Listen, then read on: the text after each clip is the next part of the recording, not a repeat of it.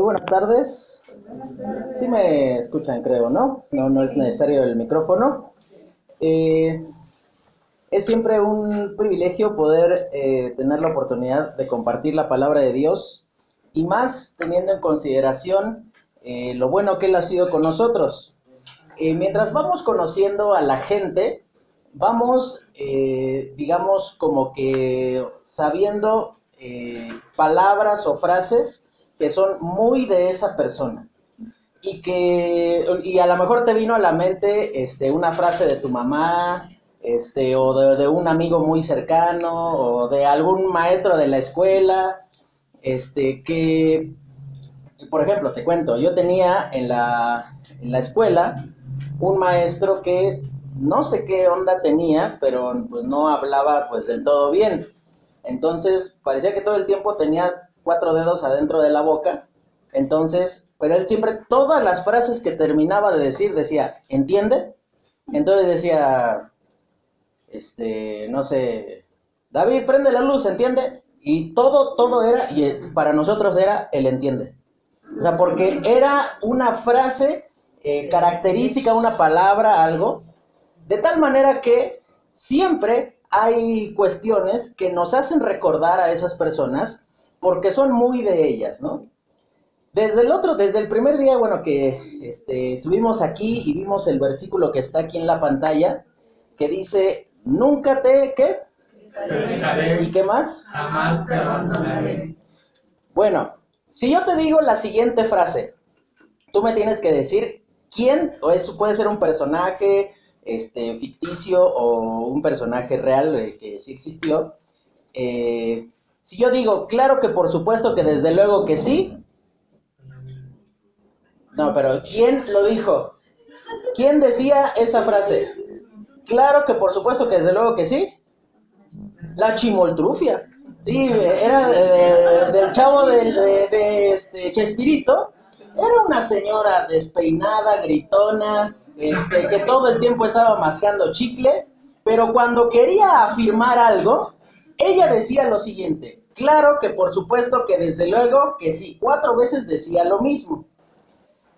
De, esa manera, tú no tienes necesidad de ver a la chimoltrufia para, para asociarla con la frase, sino que tú escuchaste la frase y de manera inmediata tú recordaste ahí que a ah, ese personaje está asociado con esto.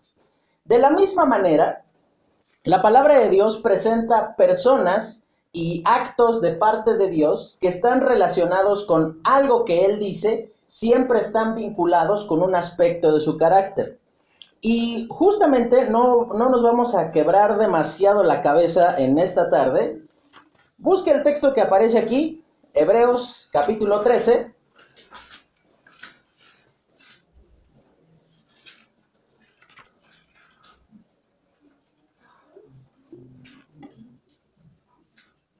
Y dice, vamos a leer desde el versículo 4. Dice Hebreos 13:4, honroso, perdón, sean vuestras no es cierto, sí, honroso, perdón, de nuevo comenzamos. Honroso sean todos el matrimonio y el hecho sin mancilla, pero a los fornicarios y a los adúlteros los juzgará Dios. Sean vuestras costumbres sin avaricia contentos con lo que tenéis ahora, porque Él dijo, no te desampararé ni te dejaré, de manera que podemos decir confiadamente, el Señor es mi ayudador, no temeré lo que pueda hacer el hombre. Dos versículos muy cortos que transmiten que no, que no refieren a quién dijo eso, pero que inmediatamente nos remite a que saber quién dijo esas cosas. Aquí no dice el versículo 5, porque dijo Dios. Aquí sencillamente dijo, dice, porque Él dijo. Si tuviésemos que hacer la pregunta, bueno, ¿quién lo dijo? La respuesta unánime sería Dios. No lo dijo Moisés, aunque él experimentó la provisión y la gracia de Dios de manera asombrosa, la liberación de la esclavitud, de los enemigos, de, de diferentes circunstancias. No lo dijo Josué, que vio cómo Dios les entregó la tierra prometida. No lo dijo David que él fue librado de sus enemigos, que eh, Dios lo usó para eh, construir el reino de Israel. No lo dijo ninguno de los grandes profetas, ni siquiera lo dijo Isaías que él vio al Señor. Aquí sencillamente dice, él dijo. Y sencillamente saber quién lo dice le da un valor totalmente absoluto. Tenemos que considerar, y vamos en esta tarde aprender eh, algunas cuestiones importantes con respecto al versículo 5. Comienza diciendo, dice, sean vuestras costumbres sin avaricia. Aquí eh, tampoco tenemos bien en claro, porque si usted eh, busca en todo el libro de Hebreos, no hay una referencia clara que diga quién lo escribió. No, no, no sabemos si fue Pablo, no sabemos si fue otra persona, porque comienza eh, el libro de Hebreos está escrito de una manera como un discurso en el cual se presentaban ante el rey en, aquel, en aquellos tiempos. Comienza el capítulo 1 diciendo Dios en otros tiempos y de muchas maneras, es decir, no se presenta a quien escribe, no dice a quién les escribe, sencillamente comienza presentando el argumento inmediato con respecto a lo que Dios era. Y el tema de Hebreos en cada uno de los capítulos usted va a poder recalcar que Jesucristo es mejor. Es mejor y lo, podemos ir viendo capítulo tras capítulo, capítulo tras capítulo. en el capítulo 1 Jesucristo es mejor porque Él es antes de todas las cosas. En el capítulo 2 Jesucristo es mejor que Moisés. En el capítulo 3, Jesucristo es mejor que Josué. En el capítulo 4, Jesucristo es mejor porque nos ha dado, este, eh, nos, ha, nos ha libertado. En el capítulo 5, Jesucristo es mejor porque Él nos ha dado, eh, nos da la capacidad de madurar. y así capítulo tras capítulo tras capítulo llega el, capítulo 7, donde Jesucristo es mejor porque Él es un mejor sumo sacerdote. Y llegamos al capítulo 13 y la, la premisa sigue siendo la misma. Jesucristo es mejor. Él es superior y suficiente para todos los conflictos y las necesidades del corazón humano. Si usted piensa que en algún aspecto Dios no es, no es conveniente para un aspecto de su vida, no es relevante para tomarlo como parámetro, para tomar algún tipo de decisión, hermano, usted no está creyendo en Cristo. Está creyendo en otra cosa menos en aquel que es mejor que todo. Y por esa razón llega el capítulo 13 y van a hacer una serie de recomendaciones muy puntuales, de tal manera que el versículo 5 comienza diciendo, sean, pero fíjese lo que dice, no dice sean vuestros negocios, no dice sean vuestras finanzas, lo menciona de una manera que abarca todo lo que nosotros somos, dice sean vuestras costumbres. Y la palabra costumbres que ocupa Pablo aquí hace referencia puntualmente a un, a un comportamiento, por un lado, aprobado a lo largo del tiempo, pero por otro, un comportamiento que nadie objeta porque lo venimos haciendo así hace mucho tiempo. Por ejemplo, si usted, este, no sé, Lleva, acabamos de pasar el 15 de septiembre. ¿El día festivo realmente cuál es? ¿El 15 o el 16? El 16. ¿Y entonces por qué hacemos pachanga el 15? Pero fue una costumbre. Exactamente.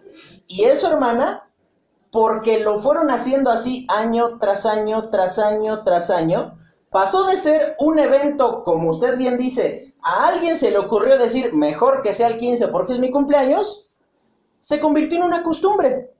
De tal manera que esa costumbre ahora es casi regla, es ley. Lo que ocurre, por ejemplo, el 6 de enero. ¿Quién dijo que, primero, que no eran reyes, que, que los reyes magos traían juguetes? ¿Qué? ¿Se da cuenta que la costumbre es algo aprobado a lo largo del tiempo. Es algo que nadie objeta porque así lo hemos hecho siempre. Y tendría usted que considerar, hermano, que hay muchas cosas aún dentro de la iglesia, no me estoy refiriendo a esta iglesia, me estoy refiriendo al cristianismo en general, que las hacemos así porque siempre se han hecho así. Te pongo un, eh, un ejemplo. Yo estuve asistiendo cuando, cuando recién conocí a Cristo, yo conocí a Cristo a los 18 años, y empecé a ir a una iglesia y a mí me vendieron la idea, y yo la creí, hasta después de mucho tiempo me enteré que pues en ningún lugar en la Biblia decía eso. Decía eh, un hermano, que era el que promovía esa idea, que tenías que ir a la iglesia, o sea, eh, antes de ir a desayunar, antes, o sea, así como te levantas, lo primero que tenías que hacer era ir a la iglesia. Y en la iglesia un tronadero de tripas, o sea, era, era la predicación y escuchabas así un ruido de envolturas de galletas, de papas, porque imagínese, hermano, y justo el que lo promovía era el que se tardaba una hora 45 minutos predicando, entonces ya era la una y tú decías, sí, hermano, gloria a Dios, pero ya, favor, que se acabe. Y como siempre lo hicieron así, nadie se atrevía a objetarlo. Cuando el escritor aquí dice vuestras costumbres, él no está diciendo que las costumbres sean malas. Evidentemente hay una serie de costumbres que sí son contrarias a los principios de la palabra de Dios. Por ejemplo, no sé, el Día de Muertos. Eh, tenemos en claro que el mismo Señor Jesucristo dice, Dios no es Dios de muertos, Él es Dios de vivos.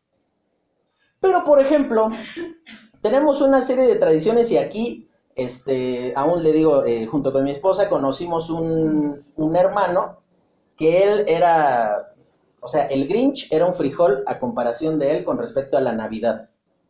O sea, él decía, no, celebrar la Navidad es un culto a Satanás y justo es de rojo. ¿Por qué crees, hermano? Pues porque el diablo es rojo. Y tú decías, no, o sea, ¿se da cuenta? Está bien tener costumbres, pero ¿sabe cuál es el punto de honrar más a las costumbres que al Señor? que termina haciéndose una mezcolanza y terminamos haciendo asociaciones totalmente fuera de lugar. Hermano, ¿quién le dijo que es rojo? O sea, ¿quién le dijo que el diablo es rojo? ¿Quién le dijo que es un culto a Satanás? Y, se da cuenta, las costumbres es bueno observarlas, es bueno atenderlas, pero no nos regimos por costumbres. Porque aquí el, ya iba a decir el apóstol Pablo, no sé si Pablo lo escribió, el escritor, dice vuestras costumbres, pero menciona algo, dice, sean sin avaricia. Y ahí menciona a la avaricia como una actitud que gobierna o que puede empañar muchos aspectos de nuestra vida. Para entender eso, tendríamos que considerar en primer lugar qué es avaricia. Te escucho, cuéntame. ¿Qué es avaricia? Sí, porque todos se quedan así como que esperando la definición. No, pues, eh, eh, construyamos una juntos. Ok. Algo que, algo que, podamos, este, que tiene una persona y que lo estemos deseando. Eso es como envidia. ¿No? Obtener algo, obtener algo. Ah, bueno, dijeron algo importante. Obtener algo, y usted dijo, hermana, ¿qué? Desear cada día más. Miren, aquí tenemos que considerar algo. Normalmente cuando decimos avaricia, nos imaginamos a un tipo de traje. No, no, no estoy diciendo que usar traje sea malo. No, no, no. Pero estoy diciendo la, construcción o la, la, la figura. Todos empiezan a ver a Jonathan como que avaricioso. No. Con la, la forma en la cual conceptualizamos eso. Nos imaginamos un tipo con traje, este, que saca la cartera y sale puro, puro Miguel Hidalgo ahí, este, asomándose, que no se puede, que queda abierta así la cartera de tantos billetes que no se puede, este, cerrar, un auto muy bonito. Mira, hermano, la Biblia no condena en ningún lugar tener ganancias o tener una buena condición económica. En ningún lugar. Por lo tanto, entendemos que la avaricia no es una condición de cuánto tienes, sino es una condición del corazón. Es una actitud más que una condición. Por eso dice, vuestras costumbres sean sin avaricia, es decir, con una actitud apropiada hacia los bienes, hacia lo que Dios nos ha dado. Y siempre hablar de bienes, de dinero, de posesiones económicas, de finanzas, ahí entonces todos sacamos así como los puercoespines, así, la defensa inmediatamente, porque ahí mentalmente se prende una alarma diciendo, ya van a pedir dinero. Ya este, van a tocar lo, lo intocable dentro de la iglesia que es el bolsillo, ¿no? Sin embargo, aquí el escritor dice vuestras costumbres, es decir, todas las actividades que ustedes hacen en su diario vivir, de manera cotidiana, lo que vienen haciendo a lo largo de todo el tiempo, sea con una actitud apropiada hacia lo material. Mire, el mismo Señor Jesucristo mostró cuál debería de ser la actitud correcta hacia las cosas materiales. Él mismo dijo, el Hijo del Hombre no tiene un lugar donde recostar su cabeza. Y no estoy diciendo con esto que el ideal alcanzar sea dormir abajo de un árbol, tampoco estoy diciendo que el ideal alcanzar sea traer la ropa toda rota, no. Y no estoy diciendo que el Señor Jesucristo hizo algo incorrecto, de ninguna manera, sino que el mismo Señor Jesucristo presentó que la finalidad de la vida no consiste en la cantidad de bienes que uno posee. Eso mismo lo dijo él. Dice, guardaos de, toda avaricia, porque la abundancia de la vida de un hombre no consiste en, en la cantidad de bienes que posee. Y él también hablaba con respecto a los ricos y decía, ¿de qué le sirve a un hombre ganar todo el mundo si pierde su alma? Está bien que usted tenga sus posesiones económicas, hermano. Está bien que usted tenga un guardadito en el banco. Está bien que usted tenga ahí una entrada constante de dinero. Está bien que usted tenga su trabajo. No hay nada de malo con eso. ¿Sabe cuál es el problema? Cuando la avaricia, la actitud de desear más de lo que uno tiene, es entonces una forma, la avaricia de decir, Dios, tú te has equivocado conmigo. Yo tendría que estar, yo estoy preso en un cuerpo de pobre Dios.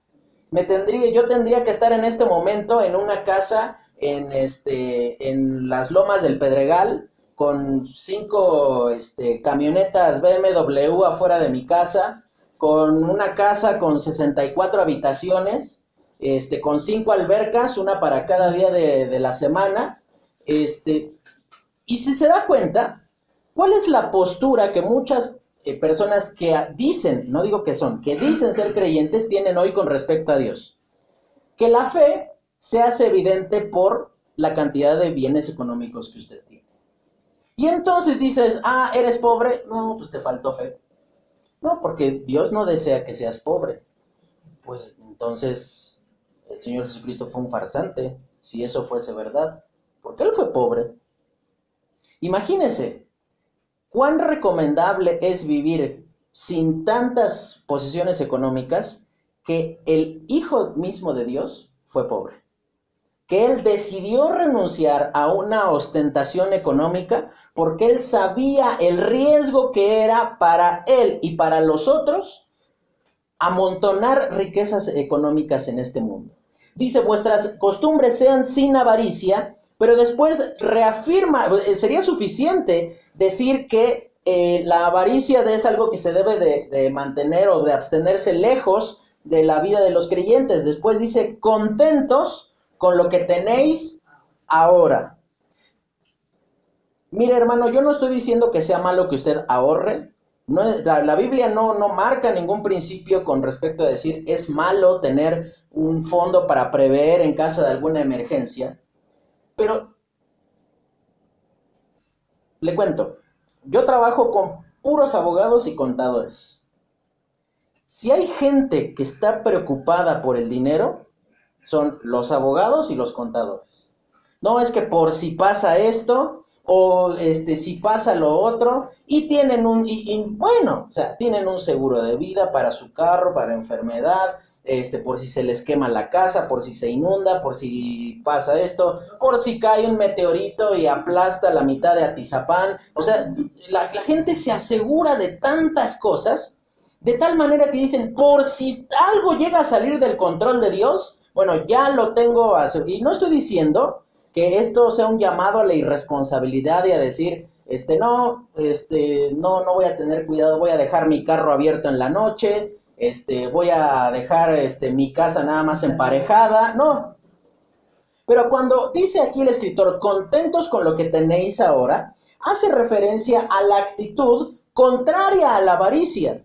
Porque si usted, yo, yo le invito a que eh, en esta semana usted busque ahí en una concordancia en el libro de Proverbios la palabra avaricia y nunca va a aparecer al lado de un estado de ánimo alegre, de alguien contento. Por el contrario, siempre el avaricioso es alguien que está preocupado porque no me vayan a robar, que este, necesito tener más, es que no está produciendo todo lo que yo quisiera tener y me quiero más y quiero más y quiero más y quiero más. Alguien insatisfecho con lo que tiene, ¿usted cree que va a estar contento? Por esa razón dice, contentos con lo que tenéis ahora. Con lo de ahora, con el momento.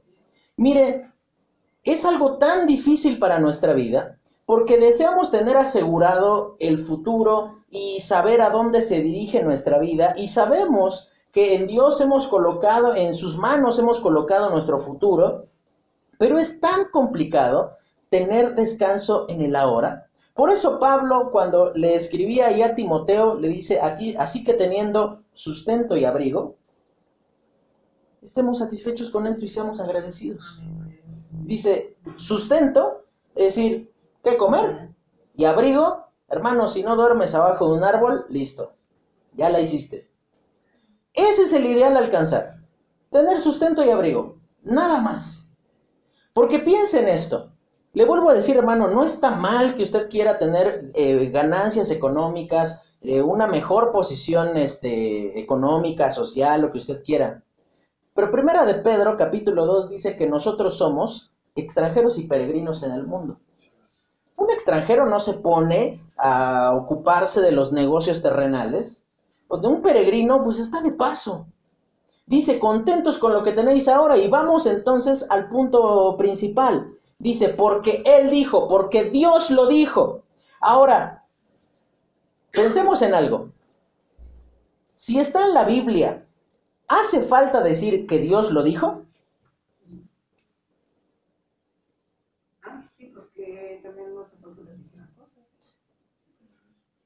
Por eso, pero eh, esto vamos a hacer así. Acuérdese, cuando usted estaba chiquitito. Este. Y estaba ahí entre sus hermanos. Y siempre hay uno que se quiere, que, se siente más que todos los demás, ¿no? Porque es el más grande, porque es el más chico, porque es el consentido, porque es la niña, porque es el único hombre, o por la razón que sea, porque es el menos prieto, o no sé, alguna razón ahí, pero siempre hay uno de todos los hermanos que él dice, yo, mi voz vale más que la de ustedes. Y siempre nos ponemos a decir allí, no, es que eh, en mi caso nosotros somos tres. Yo tengo eh, un hermano, una hermana y luego sigo yo. Y siempre mi hermana decía, ah, es que mi hermano más grande se llama José Luis. Es que José Luis dijo, así como que, pues a mí que me importa, ¿no? Y pues uno también es ahí, ya con el paso del tiempo se va haciendo este un tanto malicioso. Yo decía, ah, pues a mí no me interesa lo que diga mi hermano más grande. Yo voy a ir y le voy a decir, sí, pues dice mi hermano, pero a mí mi papá me dijo que tal cosa. Mi hermano siempre se quería meter a de jugar a las 5 de la tarde, porque a esa hora empezaba ahí algo en la televisión que a él le gustaba. Y yo no me quería meter. Entonces, lo que yo hice con mi papá fue decir, bueno, tú te puedes quedar afuera. Hay palabras de personas que pueden tener valor, pero si aquí dice porque él dijo, hace referencia a que es la palabra de mayor autoridad. A lo mejor aquí el escritor podría haber dicho porque los santos profetas lo dijeron y tendría un cierto valor, porque Moisés dijo, y diríamos, ah, bueno, lo dijo Moisés. Pero si aquí está diciendo porque él dijo, está haciendo referencia a que la misma fuente de la inspiración de toda la escritura lo está estableciendo de esa manera. Ahora, dice porque él dijo, no te desampararé ni te dejaré. En el texto original, hermano, eh, tenemos que, eh, entender algo. En el texto original está escrito seis veces la misma frase, a diferencia de la traducción que se hizo en castellano para No te dejaré ni te desampararé. Ocurría lo siguiente, hay algunas frases eh, o algunas ocasiones y las personas que hicieron la traducción tenían el entendimiento de lo siguiente.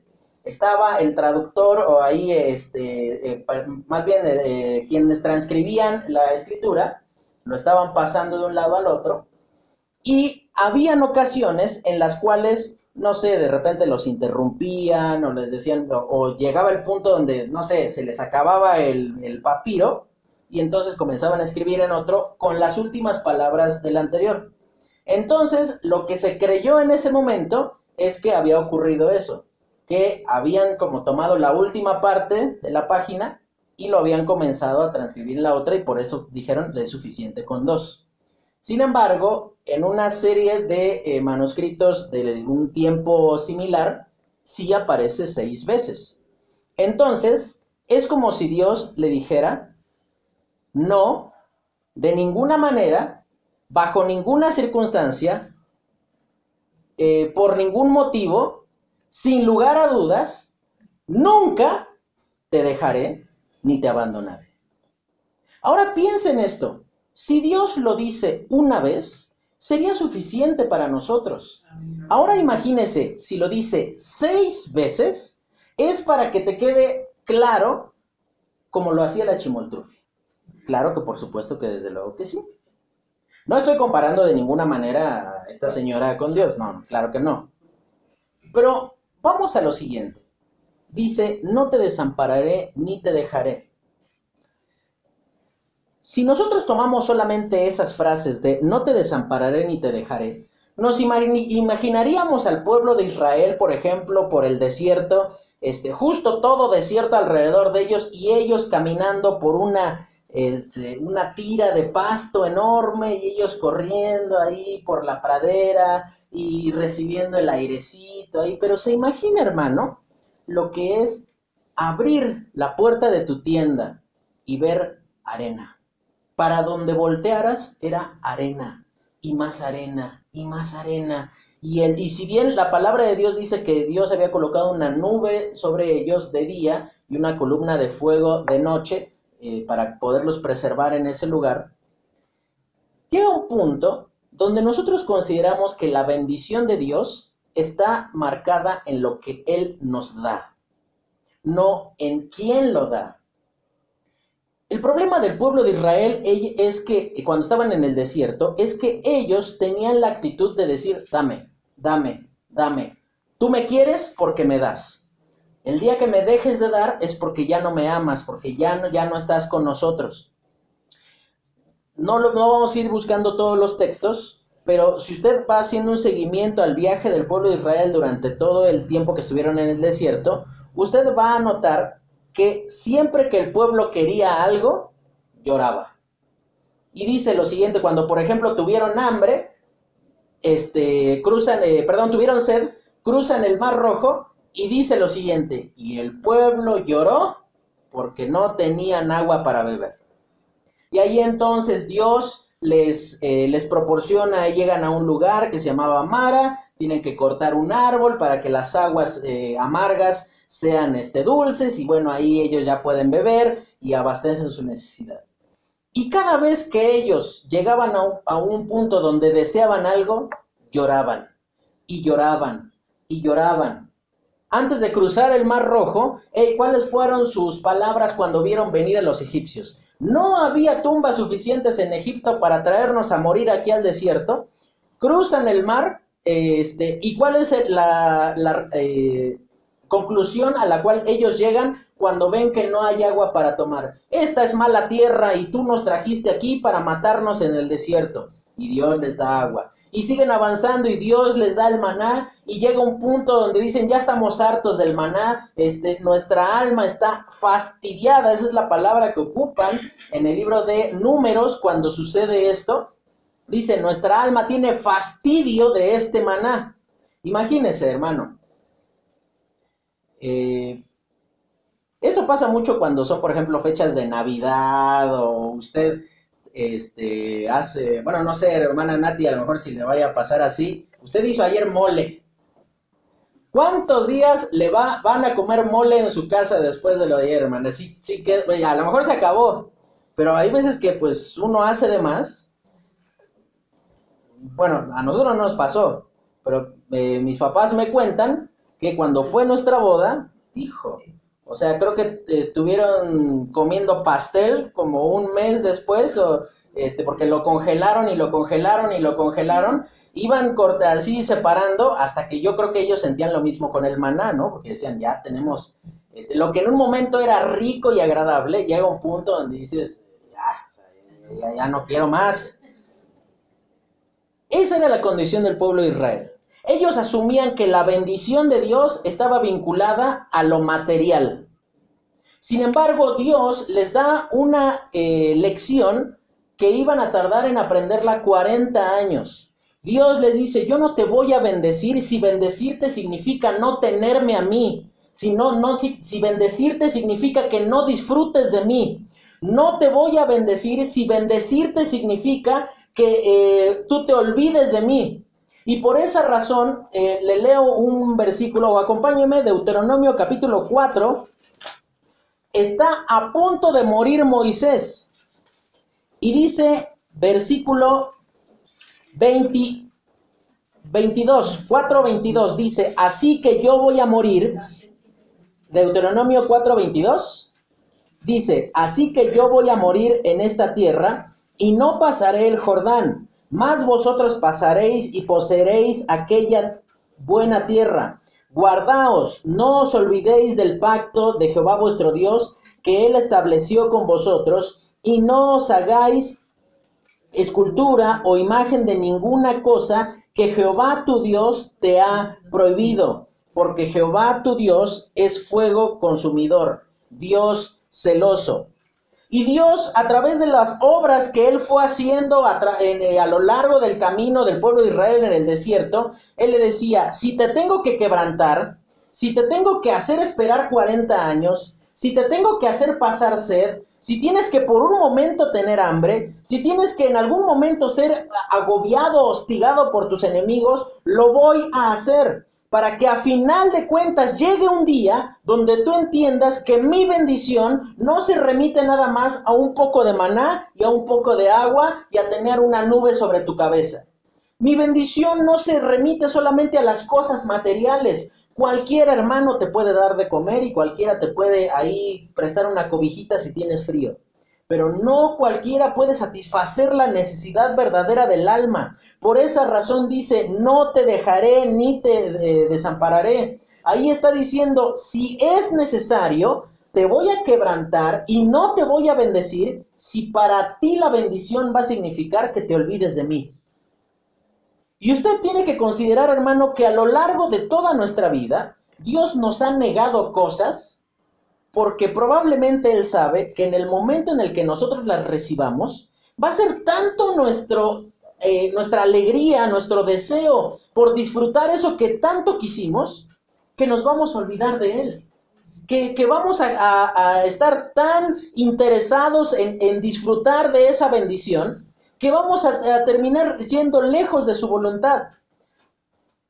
Había un hermano que en una iglesia él oraba por tener un carrito. Y él decía, hermano, yo les pido que oren. No está mal, de ninguna manera. Yo les pido que oren porque yo quiero tener un carrito. Y pues los hermanos oraban por tener un carrito y después agregó a su petición. Yo quiero pedirles que oren porque yo quiero tener un carrito, pero quiero que sea rojo. Y tú dices, está bien, o sea, es específica su, petición, ¿no? Está orando por un carrito rojo. Pasaron ahí algunas circunstancias. Eh, un hermano de la iglesia, pues ahí estaba en, condiciones de, eh, de poder este, ofrendarle el carro. Le dice, mire hermano, yo tengo este carro y justo es rojo. Tenga, lléveselo. Fue tanta la alegría del hermano que al domingo siguiente, y claro, el hermano llegaba temprano, era de los que ayudaba ahí en varias cosas de la iglesia. Al domingo siguiente no llegó el hermano. Tú decías, a lo mejor se descompuso su carro o, hay tráfico. Total que nunca llegó. dos, tres, cuatro semanas y no venía el hermano y es como que, bueno, ya se lo fueron y lo buscaron. Y preguntaron, oiga hermano, ¿por qué no viene? Ah, es que el domingo es el único día que tengo para lavar mi carrito rojo y es el único día que tengo para, este, pues ahí, este, pulirle los rines y para limpiarlo por dentro. Y se da cuenta, es tanto el deseo que a veces tenemos de algo que Dios sabe que si lo recibiéramos en ese momento, nos enfocaríamos tanto en disfrutar esa bendición que dejaríamos a un lado al dador de la bendición. Por esa razón dice el versículo 23, Guardaos que os olvidéis del pacto de Jehová vuestro Dios, que él estableció con vosotros. Y continúa diciendo, ahí eh, mismo perdón. Ah, ah, perdón, yo, ah, ok, está bien, ah, seguimos.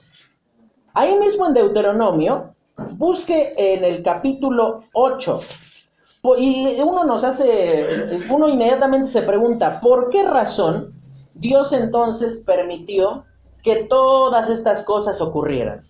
¿Por qué Dios permitió que pasaran por el desierto y que tuviesen hambre en algún momento, que tuviesen sed, que los enemigos los agobiaran en un determinado momento?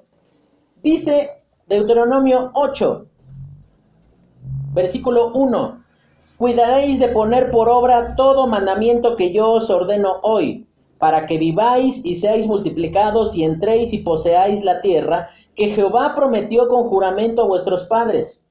Y te acordarás de todo el camino por donde te ha traído Jehová tu Dios.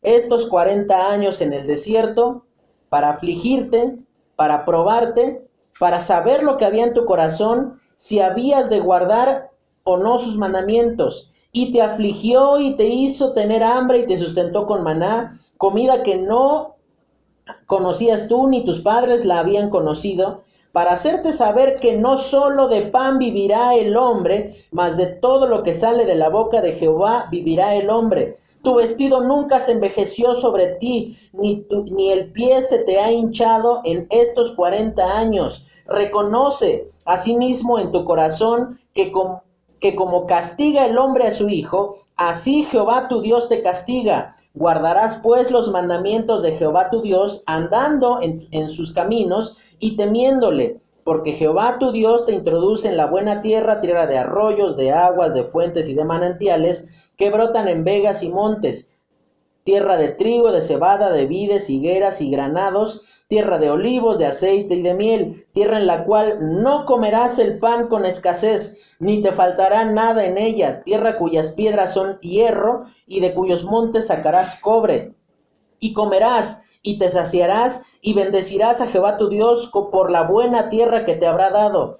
Cuídate, tercera vez que dice lo mismo, Cuídate de no olvidarte de Jehová tu Dios para cumplir sus mandamientos, sus decretos y sus estatutos que yo te ordeno hoy. No suceda que comas y te sacies y edifiques buenas casas eh, en que habites, y tus vacas y tus ovejas se aumenten, y la plata y oro se te multipliquen, y todo lo que tuvieres se aumente, y se enorgullezca tu corazón, y te olvides de Jehová tu Dios, que te sacó de la tierra de Egipto, de casa de servidumbre, que te hizo caminar por un, desierto grande y espantoso, lleno de serpientes ardientes y de escorpiones, y de sed donde no había agua, y él te sacó agua de la roca del pedernal, que te sustentó con maná en el desierto, comida que tus padres no habían conocido, afligiéndote y probándote, y cómo termina el versículo, para la postre hacerte bien.